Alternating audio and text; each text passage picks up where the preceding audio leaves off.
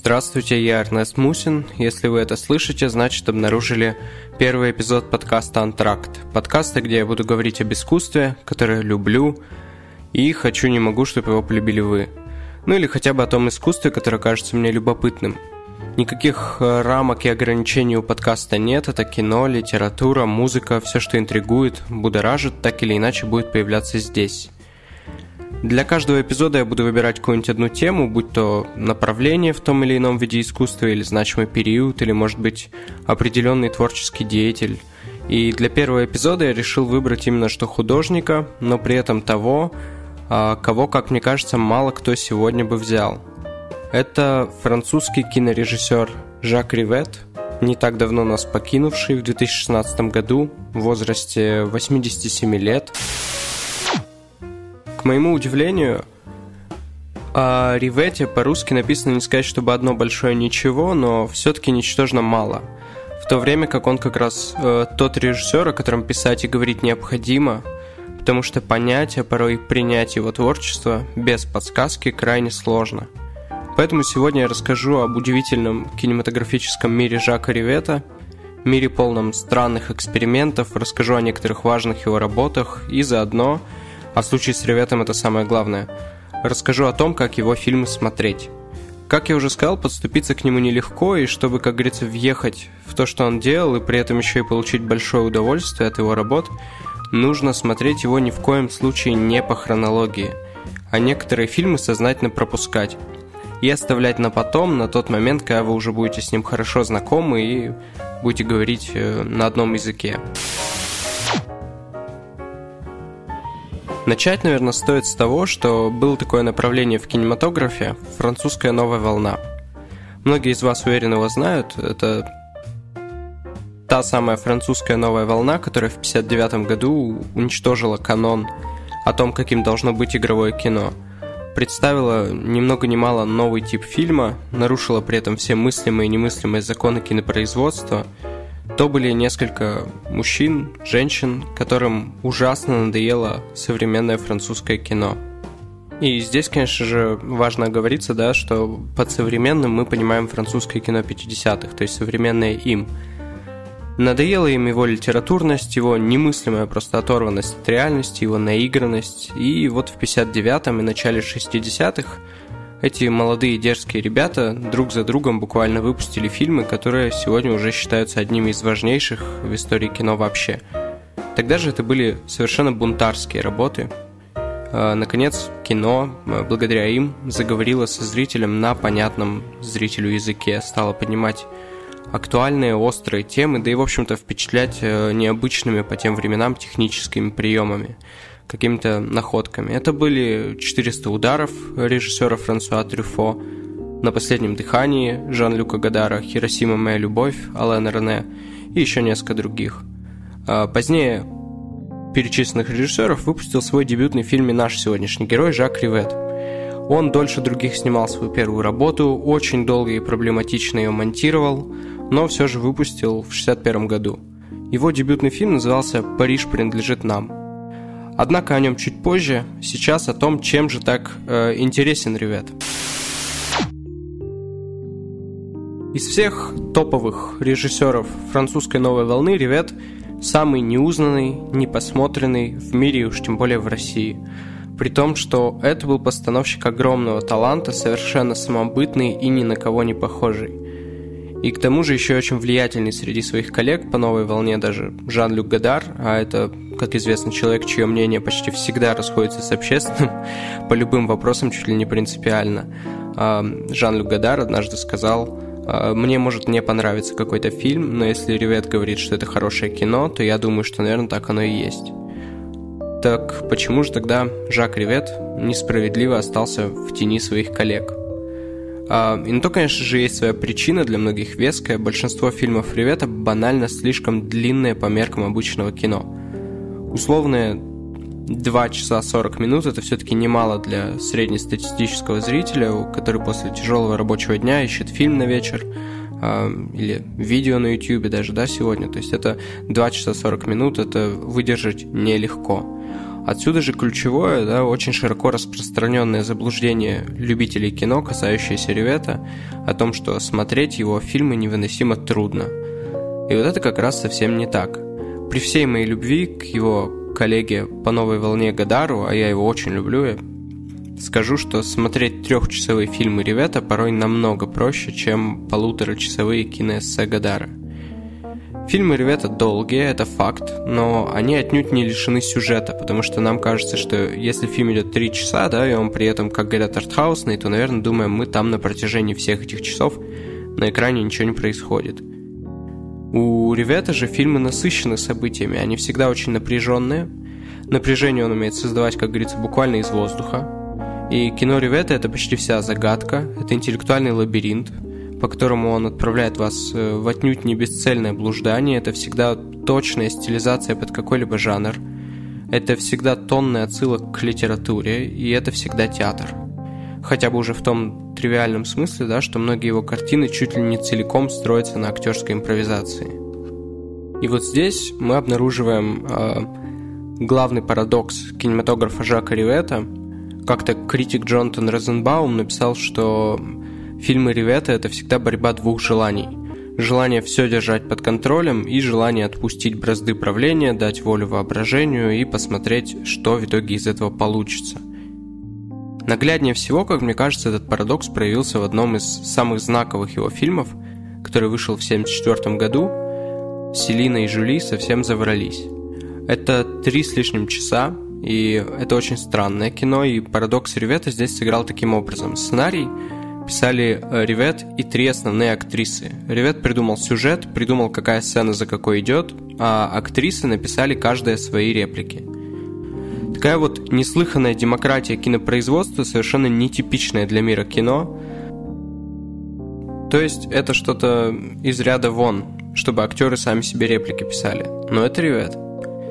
И потому во многом его кино интересно смотреть, даже не беря в учет сюжет. То есть за этим просто дико интересно наблюдать. Мы видим актеров, в данном случае актрис, прекраснейших Жюльет Берто, Доминик Лабурье, Бюля Жие.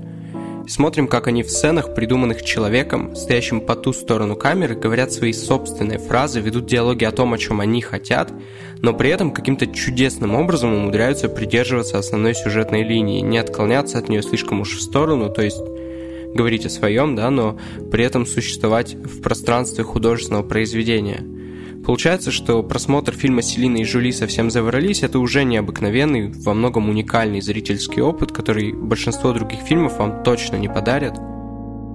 Смотреть его — это как следить за репетициями, где авторский текст вроде бы якобы где-то есть, но актерами он еще не выучен, и они пока накидывают свои реплики — на деле же, как я уже сказал, Ревет за них не придумывал ровным счетом ничего. Он детально прописал э, сюжетную линию, но не диалоги. И в итоге Селина и Жули это такой вот строго организованный, но при этом абсолютный хаос. Как будто наполовину Хичкок с его одержимостью, тотальной властью над процессом, а наполовину Жан Ренуар, который э, говорит там «go», и все что-то там свое такое творят. Ревет, кстати, любил фильмы и того, и другого, что, видимо, и сказалось э, на его авторском стиле. И в выдержках, кстати, из интервью с Реветом я как-то читал, что с Ренуаром он ежедневно общался на протяжении трех недель, в ходе которых он с удивлением для себя открыл, что кино может не быть искусственным, может быть свободным от жестких рамок, таких как, например, сценарий. И так Ревета начал практиковать своего рода организацию хаоса, то есть писать фильм на бумаге в сугубо общих чертах, лишь сюжет вкратце изложить, а потом дать тем самым достаточно серьезную свободу своим актерам, то есть практически неограниченную свободу. А, поэтому, чтобы вы понимали, для работы с реветом мало быть талантливым актером, нужно было еще иметь хорошую фантазию. То есть, например, на съемках фильма Out One, большую часть которого составляет импровизация актеров, э, Ревет столкнулся с проблемой. Замечательный актер, Жан-Пьер Лео, совершенно не умел импровизировать. И э, Ревет тогда сказал, что Лео может гениально произнести любую реплику, главное дайте ему ее заранее. Впрочем, насколько мне известно, с актрисами фильма «Селина и Жули совсем заврались», у него подобных трудностей не возникало, и съемки прошли как раз очень легко. К слову о подобном методе съемок, э, писать сценарий – коллаборации с актерами, позволять им придумывать многое самим. А, я вот уверен, что когда вы себе представляете этот реветовский метод создания кино, скорее всего, вам все-таки кажется, что фильмы его сюжета лишены. Потому что как можно дать актерам самим писать реплики для каждой сцены, имея при этом какой-то строгий сюжетный план, позволять им говорить о своем. А вот как раз сюжет в Селине и Жюли есть. И еще какой. Это э, история двух девушек, полных противоположностей друг другу, то есть вплоть до цвета волос. У одной они темные, у другой рыжие. Они знакомятся на улице совершенно случайно. Одна любит порядок, э, другая – это сама спонтанность. И однажды они обнаруживают э, старинный дом, очень странный, в который, если зайти, обнаруживаешь, что там некая семья живет по-прежнему в прошлом веке. Семья – это молодой вдовец, его дочь, сестра жены и служанка. Наши героини, Селина и Жули, при этом, попадая в дом, ходят незамеченными, то есть они в доме пребывают как невидимки. А каждый день здесь день сурка, то есть все идет по одному и тому же сценарию. И вечером совершается убийство девочки, маленькой девочки, дочери. И в один момент Селина и Жули решают, что пора все это прекращать, хватит уже девочку убивать ежедневно, но умиралась. Они решают подготовиться и в один из дней, э, вот этих вот повторяющихся, э, снова прийти в этот дом, девочку спасти, вытащить ее из этого странного дома в современность, в нормальную жизнь, в нормальный мир. И загвоздка-то заключается в том, что они никогда не успевают увидеть, кто именно из взрослых жителей дома убивает девочку – то есть убийство происходит вне их поля зрения, и их почти сразу же выбрасывают оттуда в реальный мир, как только происходит убийство. И вот они начинают строить планы по спасению девочки. И все это просто сюжетный фон. Кино Ревета имеет всегда дюжину подсмыслов, которые очень увлекательно искать и находить, замечать. И это в самых разных аспектах фильма может проявляться у него. То есть визуальном, сценарном, да каком угодно. И начиная с тех же литературных отсылок, здесь это в случае Селины и Жюли, это, конечно же, Кэрол, Кэроловская «Алиса в стране чудес», «Прыжок в крольчью нору» и так далее. Но не только отсылки, не только актерские импровизации, фильмы Ревета порой детально продуманы на самых разных уровнях. Так, например, в Селине и Жули многое строится на игре слов, вплоть до названия, которое, да, переводится как «совсем заврались», то есть Селина и Жули совсем заврались, но э, «совсем заврались» — это устойчивое э, выражение на французском языке «вунтон бату», э, дословно переводится как «идут плавать на лодке». И в одной из ключевых сцен они действительно плавают на лодке. Э, ну и в конце концов это просто очень забавная Эм, для Ривета даже непривычно светлое летнее кино. И чаще он, конечно, куда более пессимистичен. Об этом я сейчас и расскажу, потому что, как мне кажется, именно те трагичные, мрачные, а порой и вовсе беспросветные фильмы Ривета – это одни из его лучших работ.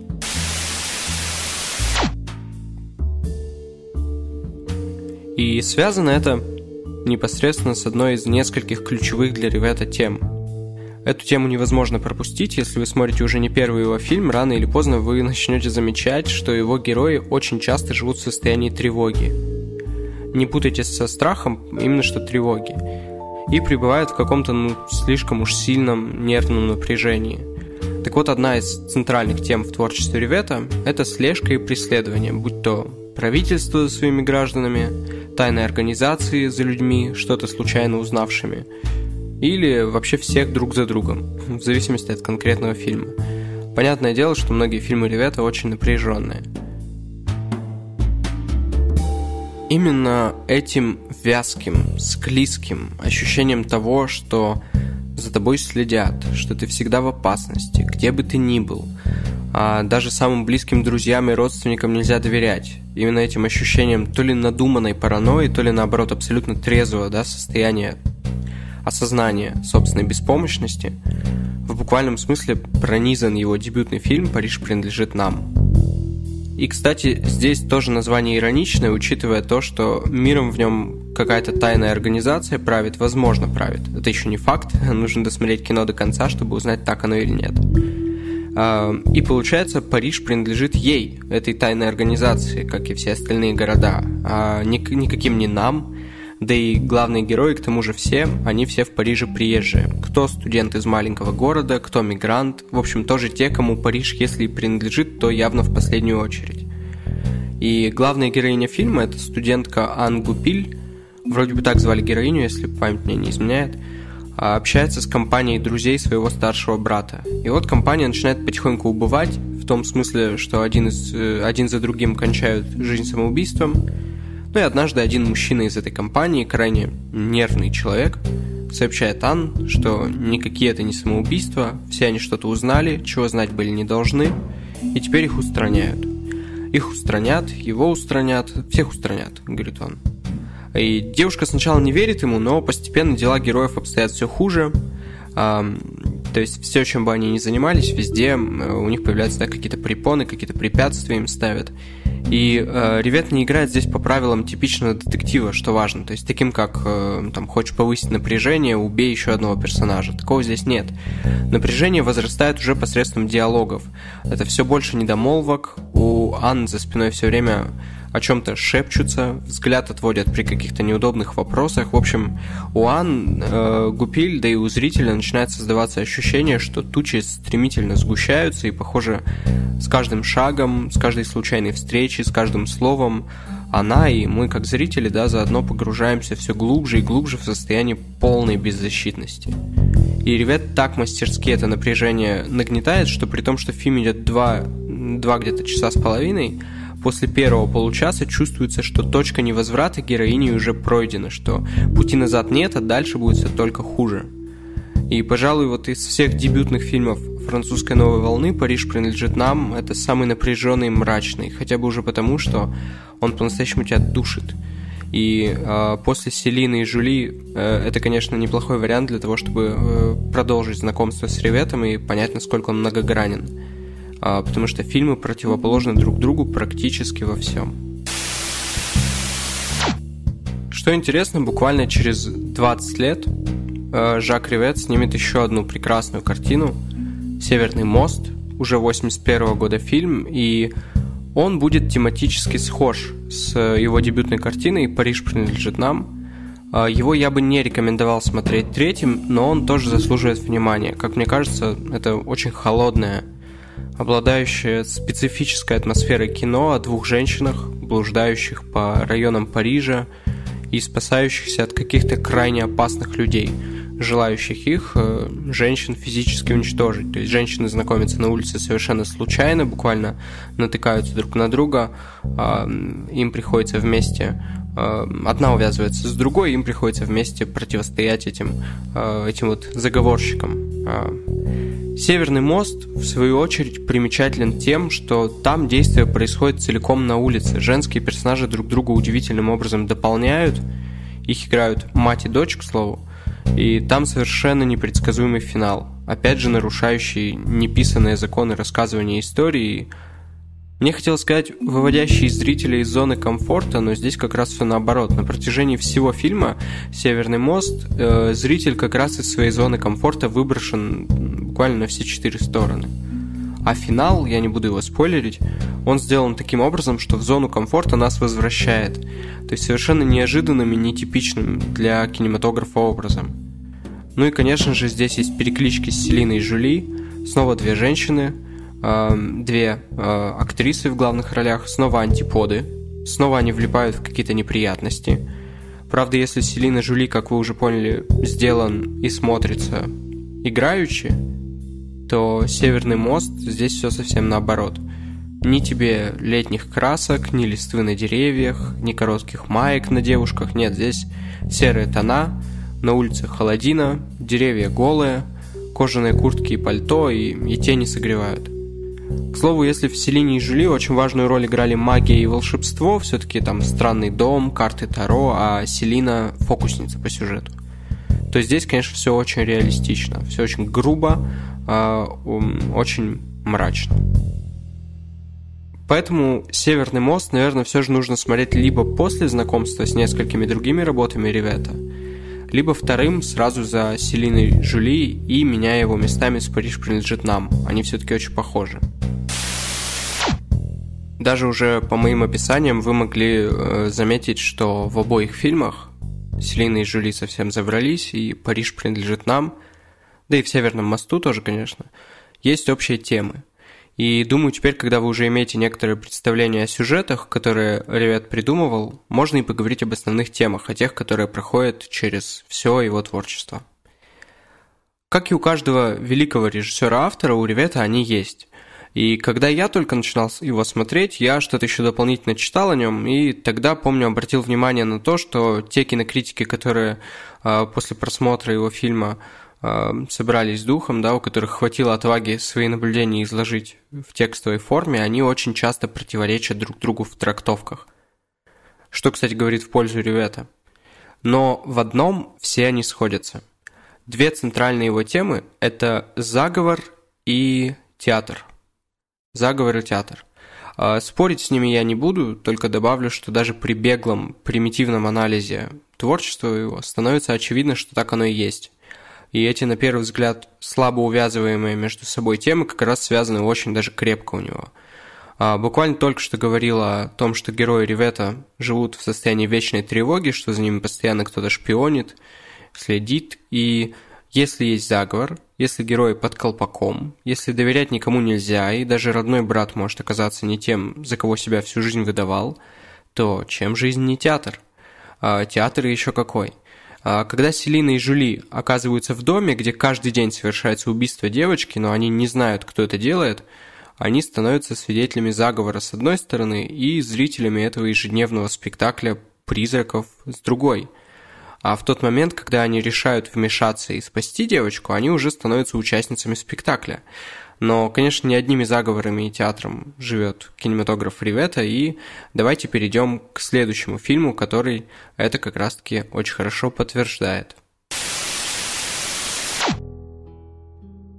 Третий фильм Ривета, который важно увидеть, чтобы понять, насколько он э, разносторонен и в то же время последователен в выборе темы сюжетов – это фильм «Дуэль. Карантин», вышедший сразу за Селиной и Жюли в 1976 году.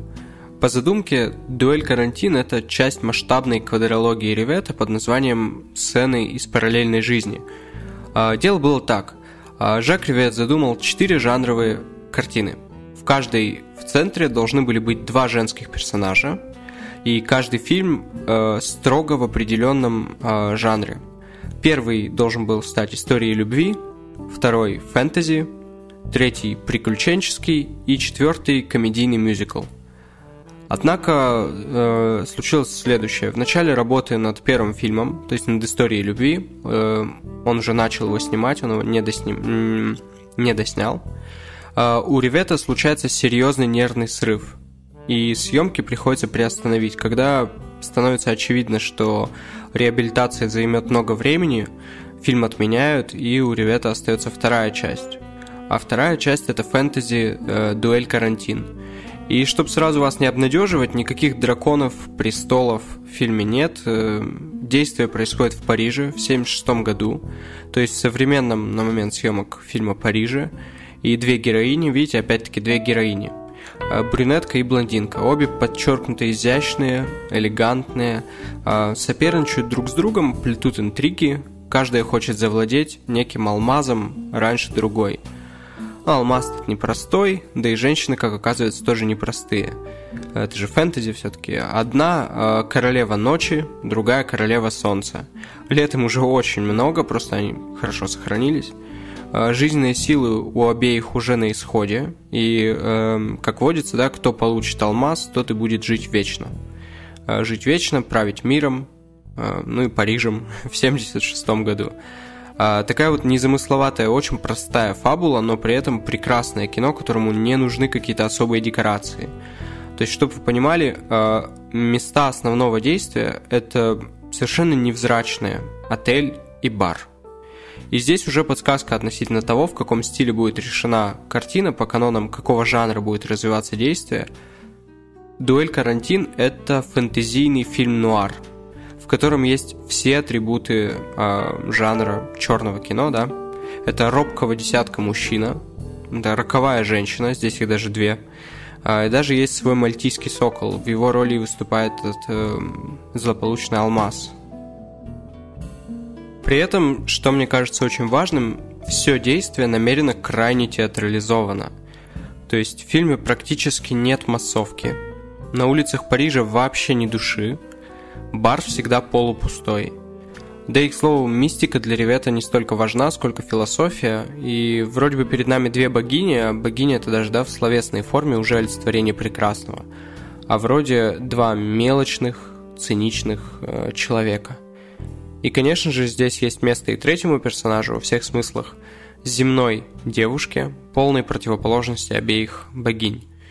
В определенный момент, да, становится очевидно, что если кто-то и может э, изгнать э, взорвавшихся богинь с земли, то только человек и только женского пола. Женское начало вообще играет довольно значимую роль в творчестве Ривета, как вы уже могли догадаться, например, в «Дуэль карантин», как и в «Селине и Жули», есть в названии языковая шутка. Слово «дуэль» э, Ривет намеренно написал с ошибкой, добавив в конце еще две буквы «Л» и «Э».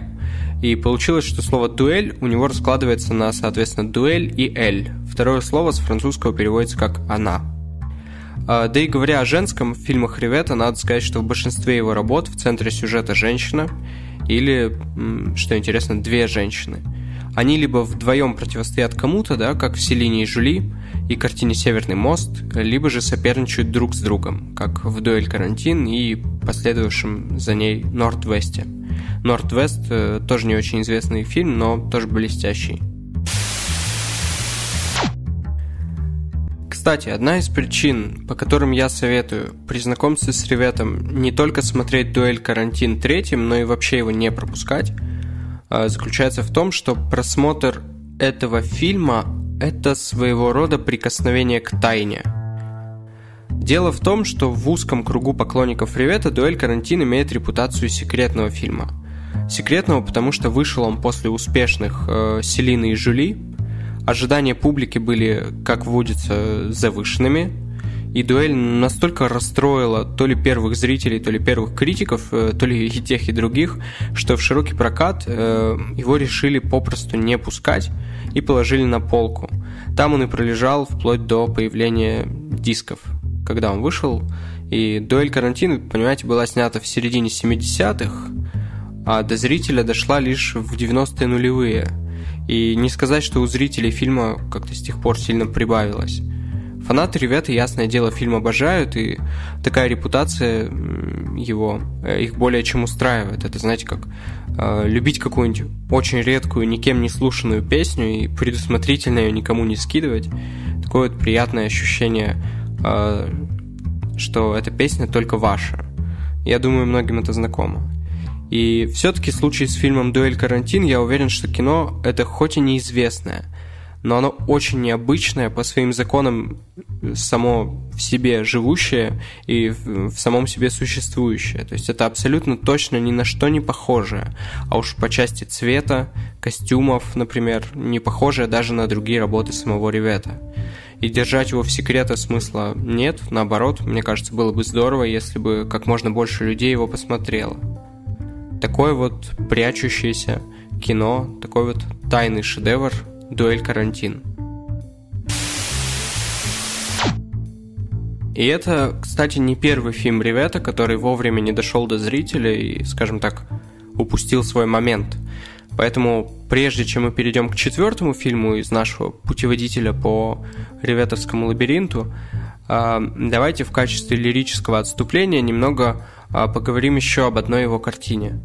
Это фильм совсем не обязательный, он отнюдь не ключевой, и в список для знакомства включать я бы его точно не стал. Но фильм под названием «Карусель» интересен историей скорее да, своего создания. Потому что я вот все нахваливаю ребята и говорю о шедеврах, а вы спросите, что неужели ни одного плохого фильма? Однозначно плохих фильмов у него, конечно, не было. Но работы, которые на фоне других смотрятся проигрышно, да, были – и одна из них как раз «Карусель», снятая в 1979 году. «Карусель» — это история того, как, вне всяких сомнений, талантливый человек так сильно начинает верить в себя, что переоценивает свои возможности.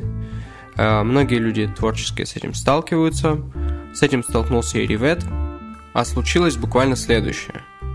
Сняв ряд успешных фильмов в опоре на как раз вот свой метод тесного взаимодействия с актерами, Ривет э, решает снять фильм вообще без сценария, то есть целиком положиться на актерские таланты исполнителей – и думаю, вам, пока я говорю, уже стало очевидно, что многие фильмы Ривета строятся как раз-таки на химии, которая возникает между главными актрисами, актерами. Химии, которая, как правило, всегда очень остро чувствуется зрителем и держит его в приятном напряжении.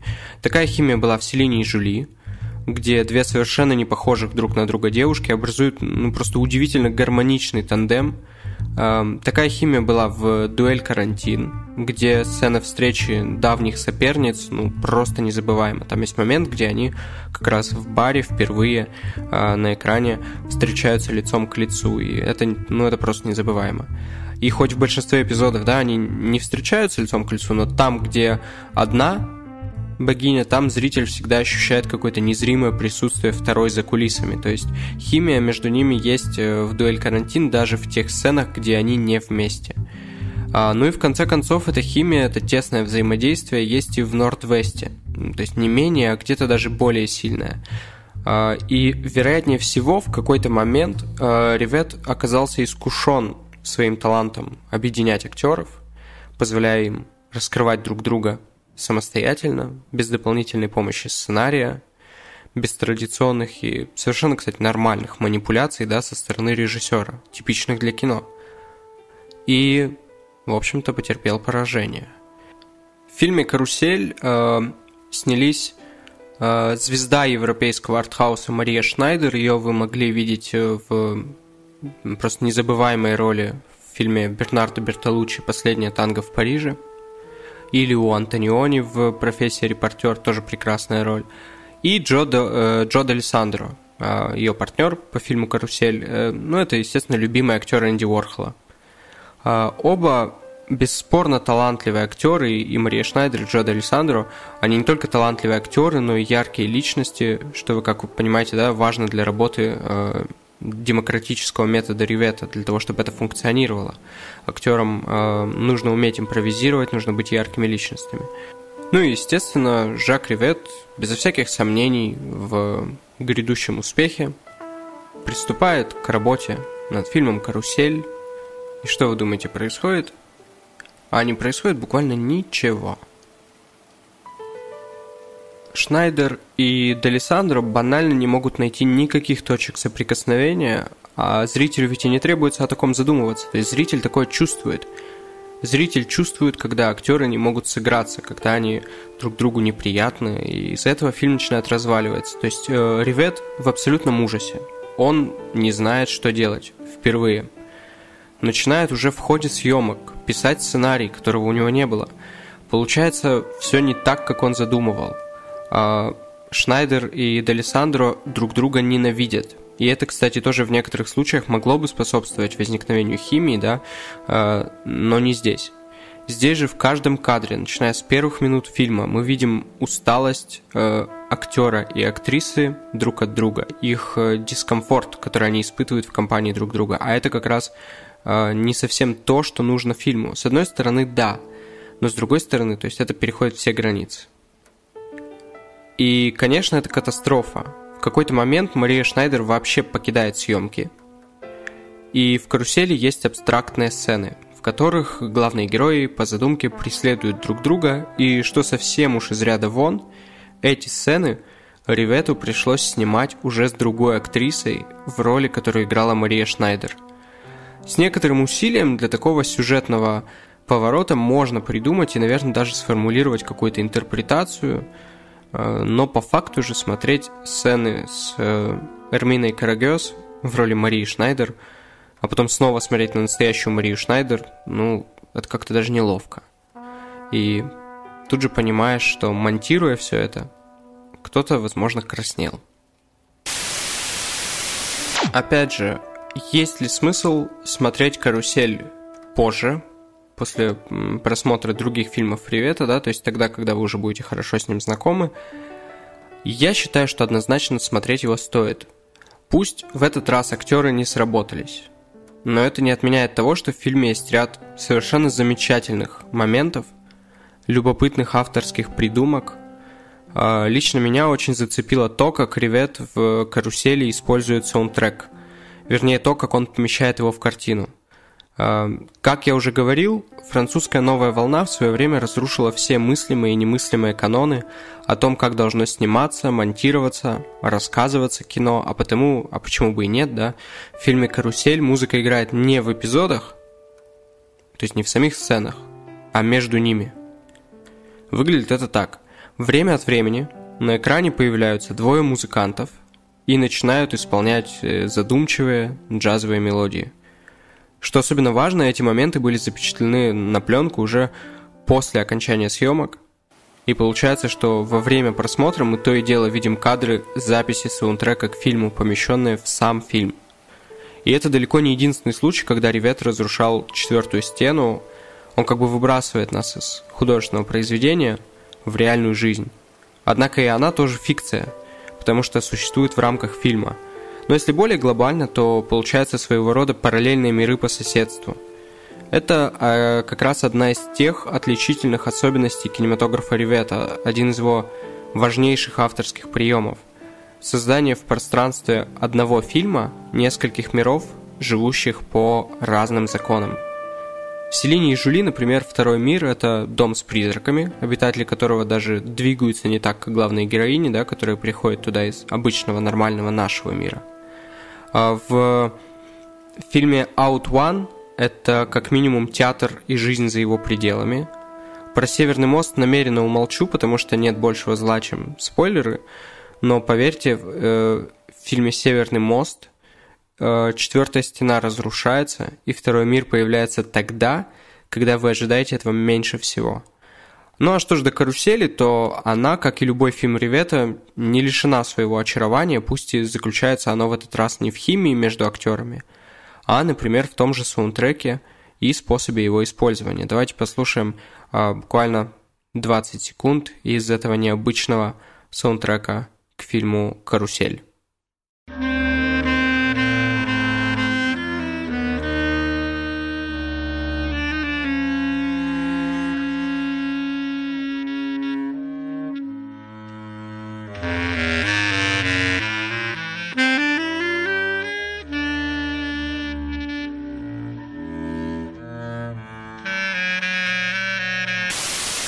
Ну а сейчас э, мы переходим к четвертому фильму для знакомства с Реветом, и это «Очаровательная проказница», вышедшая намного позже всех картин, о которых речь шла до этого.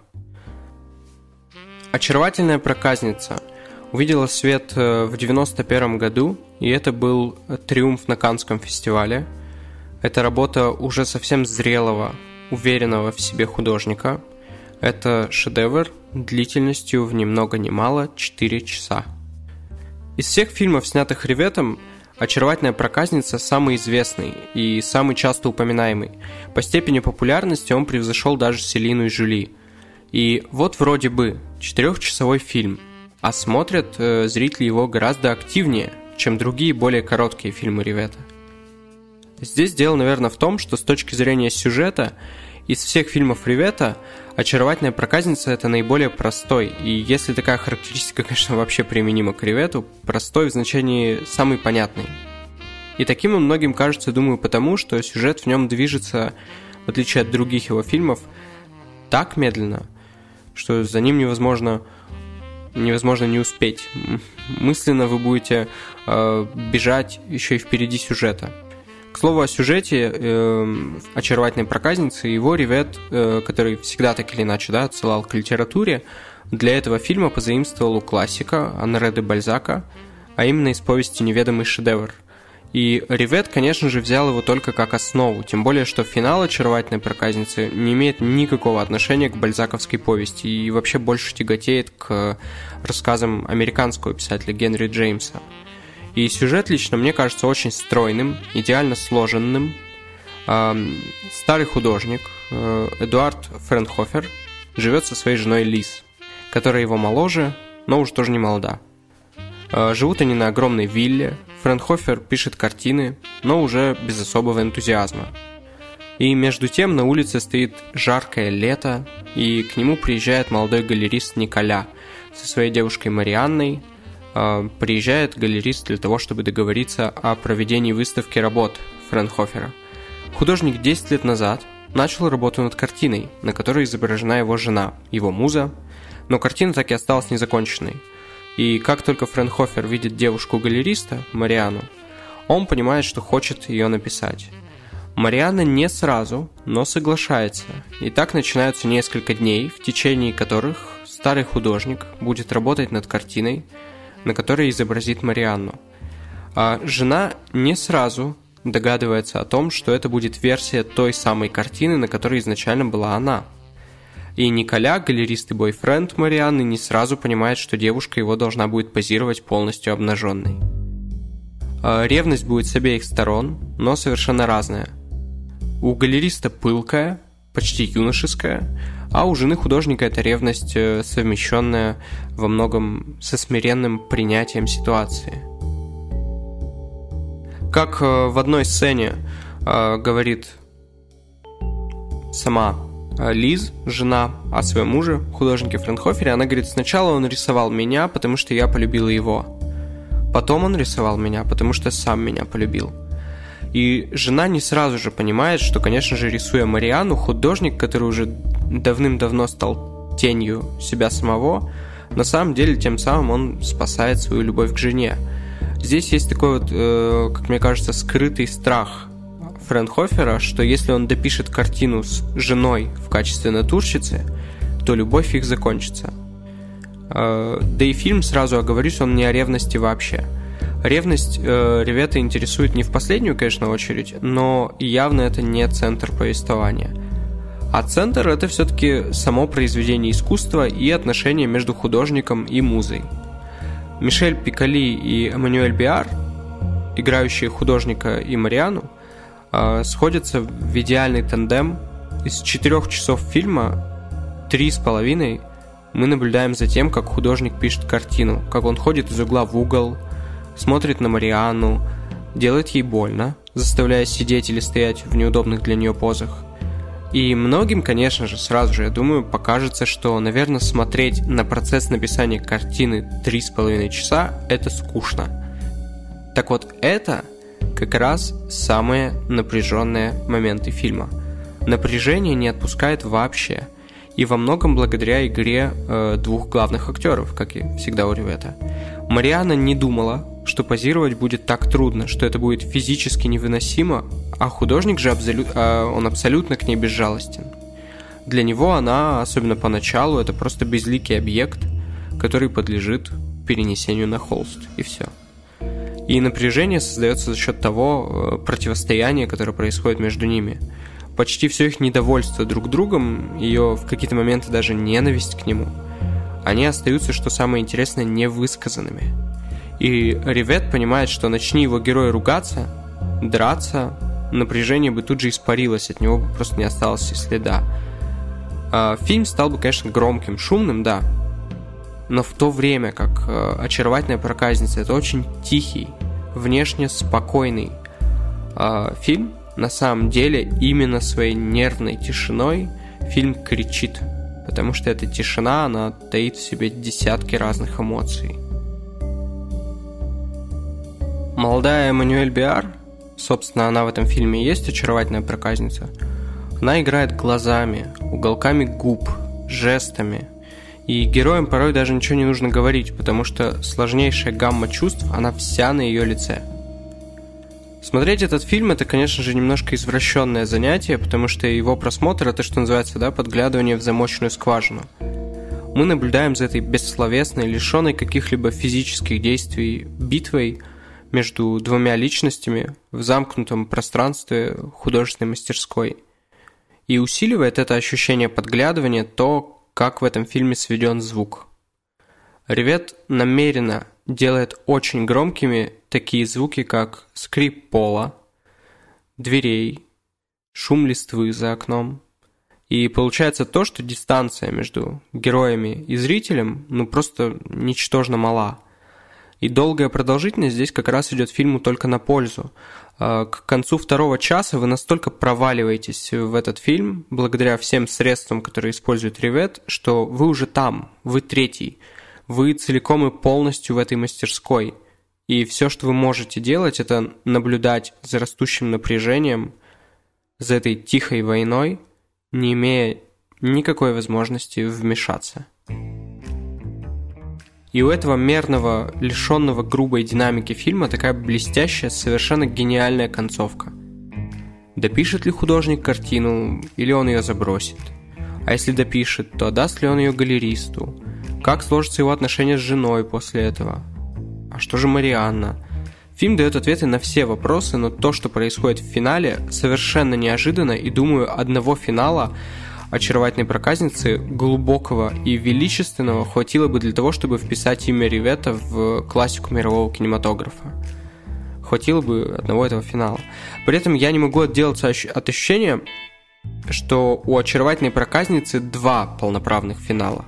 Сейчас я говорил о первом, но он-то происходит за 10 минут до конца фильма, а после него есть еще что-то.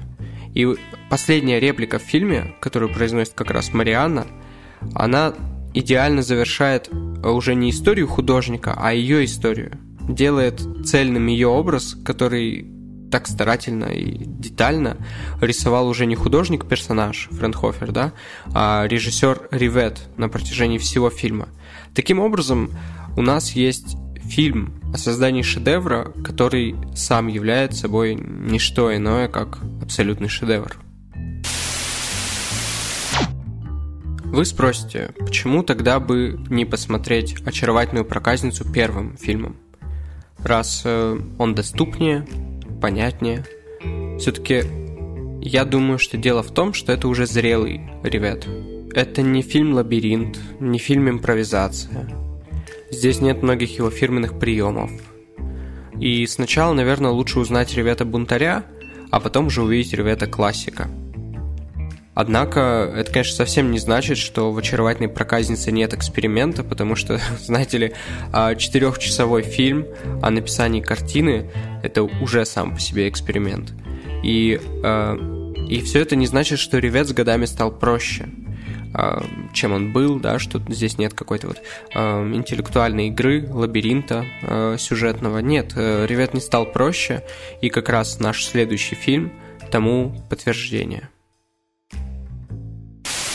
Наконец, пятый фильм, который, как мне кажется, станет э, хорошим завершением знакомства с Жаком Риветом, это еще более поздняя картина, вышедшая в 2003 году «История Мари и Жюльена».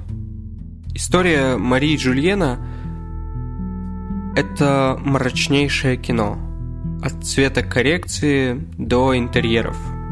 Действие этого темного, тусклого, холодного, выбирайте синонимы к любому из этих слов, все подойдут.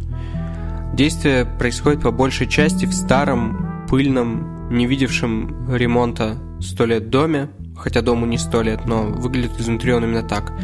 Там живет одинокий мужчина, часовщик Жульен. Годами он чинит часы, а это значит что? А, метафорически пытается побороть время – об этом, в общем-то, и весь фильм. Э, в свободное время Жульен шантажирует какую-то женщину, хотя деньги ему тоже не особо нужны. То есть банально от скуки он этим занимается, ему скучно. И, естественно, дни напролет он проводит в своем депрессивном доме, причем, чтобы вы понимали, а, дом в фильме «Истории Марии э, и Жульена» а, выглядит изнутри так, будто сейчас сюда приедет Джеймс Ван и будет снимать свой замечательный хоррор «Заклятие» внутри. А часовщик наш, конечно, иногда все-таки гуляет, ну ему ж надо выходить из дома, чтобы встречаться с женщиной, которую он шантажирует. И вот однажды он встречает на улице обворожительную девушку, Мари, в исполнении все той же очаровательной проказницы Эммануэль Биар. А он с ней ранее случайно когда-то пересекался. И теперь он уже не хочет ее отпускать, между ними возникают чувства достаточно быстро. Она переезжает к нему в его старинный холостяцкий дом – и все бы замечательно, но Мари то и дело уходит куда-то глубоко в себя, как будто впадает в литургию. А причину никогда не называет, говорит, что все хорошо, тебе кажется. И часовщик любит Мари, он одержим ею, у, него, у них безумная страсть, и он решает во что бы то ни стало выяснить, почему она впадает в такую в, в такие странные состояния. И что интересно, про большинство фильмов с похожим сюжетом мы бы сказали, это он зря, лучше бы он ничего не выяснял, не отравлял бы себе жизнь. А, вспоминается, да, сразу же головокружение Хичкока, которого так любил Ревет. Однако история Марии Жульена – это случай прямо противоположный. Не прибегая к спойлерам, я скажу, что здесь все наоборот. Здесь радостно, что герой таки решил все разузнать о своей даме, потому что в этом фильме любопытство поощряется, а чем дальше, тем и для нас, зрителей, неожиданнее, да и тем страннее становится это кино. Кстати, в вопросе спойлеров, история Марии и Жульена – это настоящее минное поле – Фильм, который можно проспойлерить одним словом. Фильм, который как будто намеренно каждые полчаса испытывает наше доверие, проверяет его границы, причем совершенно издевательскими приемами, приемами характерными скорее для кинематографа категории «Б», но уж никак не для артхауса и тем более не для ревета. При этом, конечно, все это он делает намеренно. История Марии и Жульена идет два с половиной часа, Тянется неспешно, но при этом крайне увлекательно ее смотреть уже потому, что каждый раз, когда сюжет преподносит какой-нибудь абсурдный сюрприз, вы задаетесь вопросом, они что думают, что я в это поверю? Но к тому моменту, когда происходит следующий такой сюрприз, еще более абсурдный и алогичный сюжетный поворот, вы уже безоговорочно верите во все предыдущие. Вообще, в этом смысле история Марии Жульена – это один из тех фильмов, к которому нужно подходить без предубеждений. То есть он не потерпит занудства, и если вы в ходе просмотра будете забраковывать все, что происходит на экране, как что-то, что в реальности случиться не может, то вы рискуете не увидеть, не почувствовать магию этого фильма, и он просто пройдет мимо вас. Поэтому, если вдруг вы решитесь э, посмотреть историю Марии Жульена, то отключите в себе все рациональное – так же, как вы отключаете его, да, при просмотре мистических хорроров или э, фильмов про супергероев. Это кино, которому нужно довериться.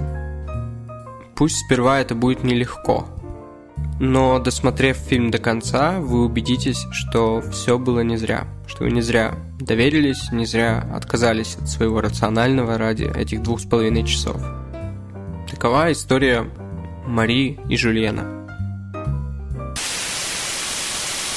Что ж, ну вот э, на данном этапе, я думаю, посмотрев фильмы Селина и Жули совсем заврались, Париж принадлежит нам, Дуэль карантин, Очаровательная проказница и История Марии Жульена, э, вы получите пусть не исчерпывающий, но относительно развернутый ответ на вопрос, каким был кинематограф Жака Ривет. И дальше уже сможете пойти куда более извилистыми путями. Например, как вариант, посмотреть его легендарный 12-13 часовой фильм, фильм-эксперимент под названием Out One, полное название Out One «Не прикасайся ко мне», в основе которого также темы театра и заговора, но идет он 13 часов, поэтому если что, то, конечно, запаситесь терпением. Э, но, тем не менее, да, что важно понимать, он разделен на несколько серий. То есть Out One не совсем э, полнометражная работа с точки зрения, наверное, с точки зрения того, как он показывается. То есть даже, э, хоть это и действительно полнометражный фильм, но демонстрируется в э, кинотеатрах, он, как правило, когда он идет, э, показывали его вроде бы, если я не ошибаюсь, в электротеатре Станиславский, и шел он на протяжении пяти или шести дней, то есть вот 13 часов так делят. И у ребята, конечно же, не было цели издеваться над зрителем, заставлять его за раз смотреть 13-часовой фильм. Но вот после тех картин, которые я вам порекомендовал, возможно, вам захочется посмотреть Out One. И э, он разделен, как я уже сказал, на серии. Э, и там, э, да, темы театра, заговора, все это там присутствует. Или же, например, можно обратиться к другой стороне ревета, о которой мы сегодня не говорили, потому что времени просто не было затрагивать еще и ее.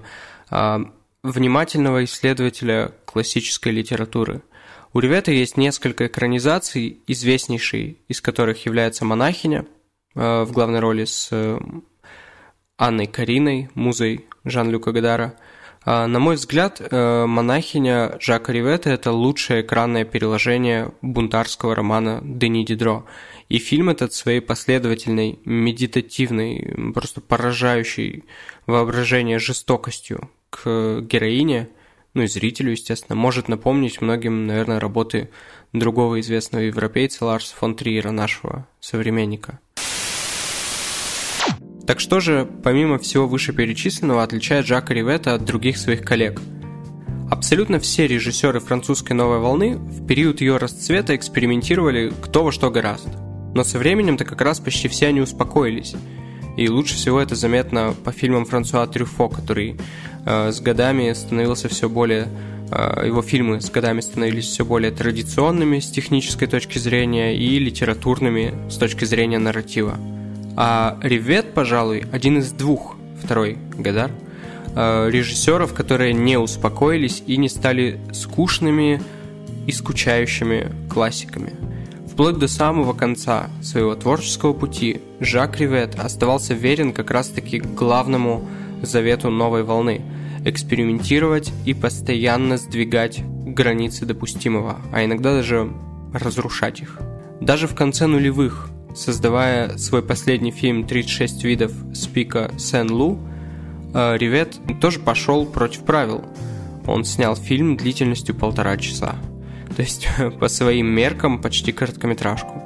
Не по меркам Лава Диаса, конечно, но, но все же. Неутомимый экспериментатор, предельно строгий и поразительно лояльный, таким вот парадоксом был Жак Ривет –